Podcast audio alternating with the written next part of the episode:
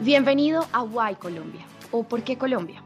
Un podcast de ProColombia donde encontrará todas las razones que hacen de Colombia un destino ideal para los negocios, la llegada de inversión extranjera y el turismo internacional. Bienvenidos a este podcast de ProColombia en el que vamos a hablar sobre el nuevo incentivo a la creación de nuevos empleos. Se trata de la Ley 2155 de 2021, conocida también como Ley de Inversión Social, en la cual se creó este incentivo que permitirá ayudar a financiar costos laborales para los empleados que generan nuevos empleos mediante contratación de trabajadores adicionales. Para hablar de este tema con nosotros está Ricardo Alarcón, abogado de la Gerencia Legal de Procolombia. Ricardo, cuéntenos por favor cuál es el monto del incentivo.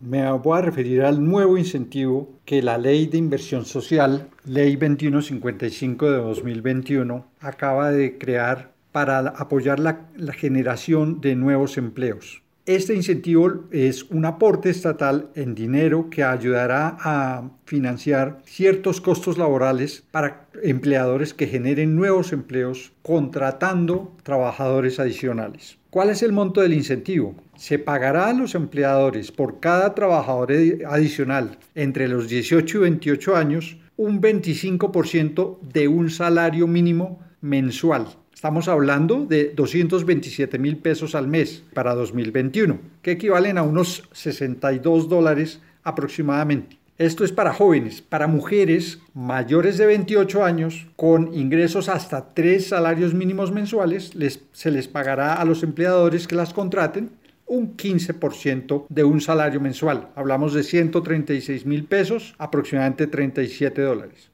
para los demás trabajadores adicionales, también con ingresos hasta tres salarios mínimos mensuales, se pagará el 10% de un salario mínimo por cada trabajo adicional. Son 90.800 pesos para 2021, 24 dólares aproximadamente.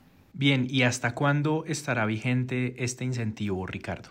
El incentivo se creó para permanecer vigente por lo menos hasta agosto de 2023. Durante ese periodo, un empleador recibirá un máximo de 12 pagos mensuales, uno por mes. Sin embargo, el gobierno tiene facultad de ampliar después de 2023 la vigencia del programa solo para jóvenes entre 18 y 28 años según disponibilidad presupuestal.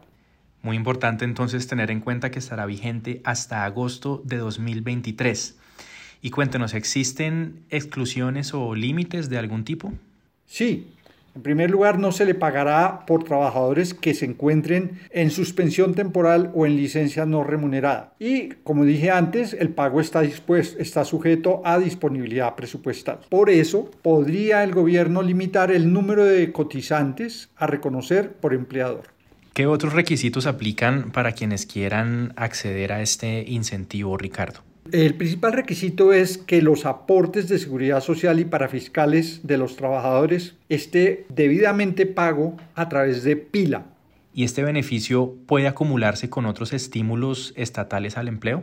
No, no se puede otorgar con otros, en concurrencia con otros aportes o subsidios nacionales para incentivar el empleo formal de esa misma población. Si es compatible con el PAEF, Programa de Apoyo al Empleo Formal, pero este en principio solo está vigente hasta diciembre de este año 2021. También sería compatible con beneficios tributarios, tales como son las deducciones por contratación de primer empleo de jóvenes o de adultos mayores, que están en otras normas legales. Entonces, con beneficios tributarios sí puede otorgarse el apoyo estatal.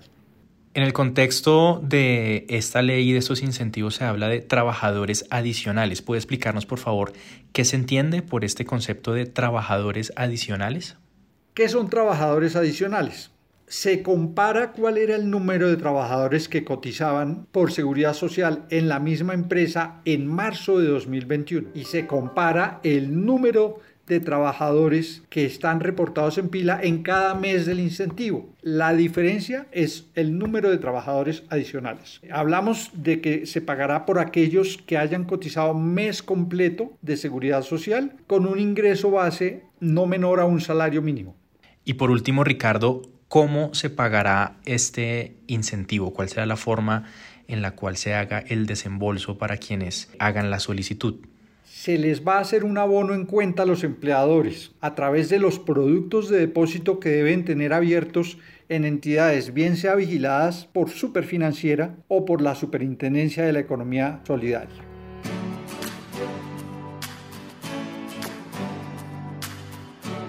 Esperamos que haya disfrutado este podcast.